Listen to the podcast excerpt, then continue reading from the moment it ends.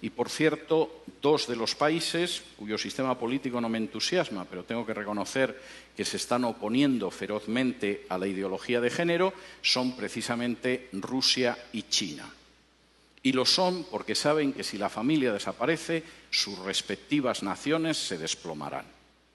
En una entrevista que pueden ustedes encontrar en YouTube, en la que el director de cine norteamericano Oliver Stone eh, entrevista a Vladimir Putin, en uno de los fragmentos de una entrevista de cuatro horas editada, le pregunta por la homosexualidad y le pregunta por cómo es posible que en Rusia no se pueda difundir la ideología de género en las escuelas y no se pueda hacer proselitismo homosexual.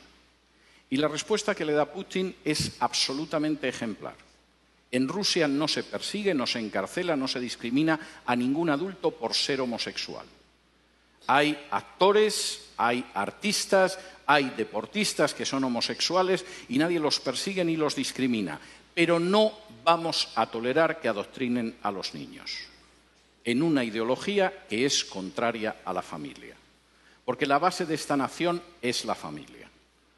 Si el niño se convierte en adulto al llegar a los 18 años y decide ser homosexual, es una decisión suya pero no vamos a tolerar que la familia la destruyan desde abajo, haciendo proselitismos con niños que no tienen el criterio suficiente para decidir en un sentido o en otro.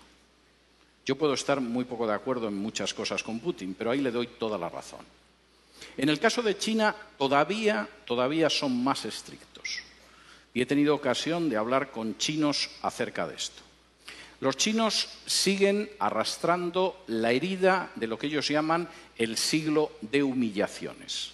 Hace ahora poco menos de un siglo, los británicos que ambicionaban apoderarse de la porcelana, del té, de la seda china, quisieron hacerse con ella pero los chinos no veían que los ingleses tuvieran nada con lo que pudieran intercambiar la seda, el té o tantas cosas valiosas. De modo que los ingleses, puesto que nada de lo que ellos vendían les interesaban a los chinos, decidieron venderles drogas y les obligaron a abrir puertos por los que introducían el opio para consumo de los chinos.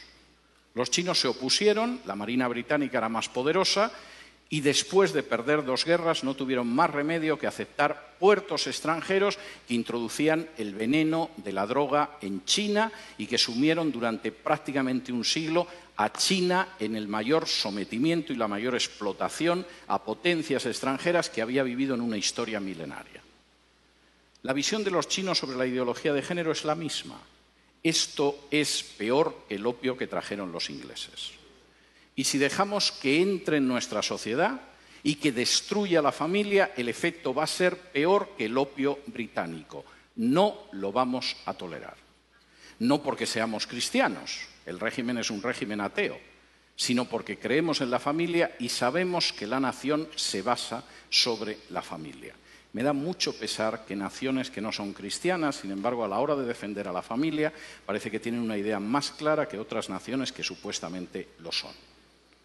En quinto lugar, y esto es tremendo, la ideología de género es una bomba de relojería demográfica. No hay nación ni cultura que pueda sobrevivir con un crecimiento demográfico inferior al 2.5. Están ustedes ya por debajo del 2.5 en la República Dominicana. Hasta el 2.3, que es su tasa de crecimiento en estos momentos, tienen posibilidad de reacción.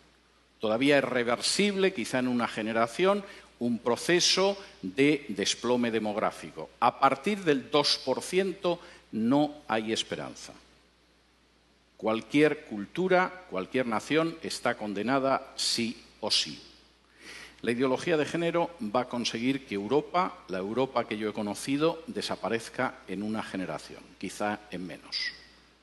En España la tasa de crecimiento demográfica es del 1.1 es normal. Hemos matado más de un millón de criaturas en el vientre de sus madres, siguiendo la supuesta salud sexual y reproductiva. La tasa de crecimiento de los musulmanes en España es del 8.1. Como ven, el futuro le espera a la cultura española y a la nación española no es ideal. Reduzcan ustedes su tasa de crecimiento. Bajen del 2.3 en el que están ahora a un punto de crecimiento demográfico donde se condenen a sí mismos como país y como cultura. Y después solo falta que puedan entrar en masa inmigrantes de otro país sin ningún tipo de control y la República Dominicana que ustedes conocen habrá desaparecido antes de un cuarto de siglo. Denle las gracias a la ideología de género en ese sentido. Finalmente, y esto me parece muy importante, la ideología de género es un ataque directo contra la soberanía nacional. Finalmente, no es algo que deciden los políticos de este país. Los políticos de este país, en muchos casos, ignoran qué es la ideología de género, como los políticos de otro país. En otras ocasiones solo piensan en su propia promoción personal. Un político sin apenas importancia puede acabar siendo ministra de la mujer o ministro o secretario general de políticas de igualdad o cosas de este tipo, les han asegurado la vida para los próximos 30 o 40 años engañando a la población. El problema es que eso significa el final de su soberanía y de su independencia nacional. La ideología de género se está imponiendo en países donde para poder recibir ayuda de instituciones internacionales préstamos, renovación de créditos, se exige y se presiona a esos países para que admitan en su derecho interno la ideología de género. Y he tenido la posibilidad de hablar con dirigentes de países de Hispanoamérica y no de Hispanoamérica que tenían que confesar las angustiosas presiones que habían recibido de organizaciones ligadas a Naciones Unidas o al Departamento de Estado de Estados Unidos para admitir la ideología de género en su seno o enfrentarse con una situación difícil desde una perspectiva económica. No existe ningún derecho que permita, legitime o tolere que una instancia exterior del tipo que sea imponga a una nación la ideología que tiene que tener.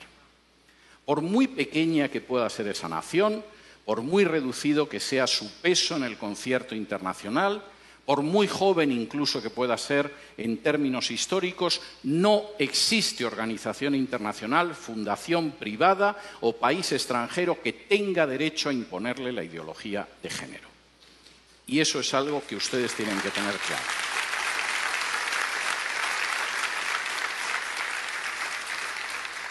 Y si me lo permiten, antes de pasar al terreno de las preguntas, quisiera realizar un paralelo a una situación esencial en la historia de Israel. Cuando de pronto, después de recibir las normas que podían permitir que Israel viviera como una nación ejemplar, como una luz para las naciones, como una verdaderamente nación próspera, las palabras que aparecen en la Escritura es delante de vosotros he colocado el camino de la vida y de la muerte.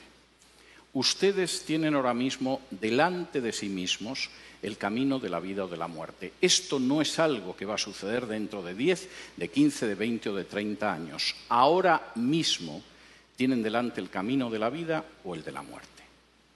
Tienen delante un camino de vida en el cual puedan construir esta nación sobre la base de familias equilibradas, armoniosas y fuertes, donde puedan educar a sus hijos en la verdad y en el temor de Dios, donde puedan hacer que salgan buenos ciudadanos de sus familias, donde puedan conservar la independencia y la soberanía nacional y donde conserven la libertad y el derecho a decidir la educación. Y ese es un camino de vida para este país, como para cualquiera. O tienen delante el camino de muerte, el camino en el que van a ver cómo su soberanía nacional desaparece, cómo se destruye la familia natural, cómo se acaba con el sistema educativo, cómo se levanta un sistema de mordaza totalitaria sobre los ciudadanos de este país, cómo se tritura el principio de igualdad bajo la ley, cómo su demografía desaparece y cómo al final se encuentran condenados como cultura o como nación. Delante de ustedes ahora mismo hay un camino de vida y hay un camino de muerte encarnado en la ideología de género. Ustedes son los que tienen que decidir. Muchas gracias.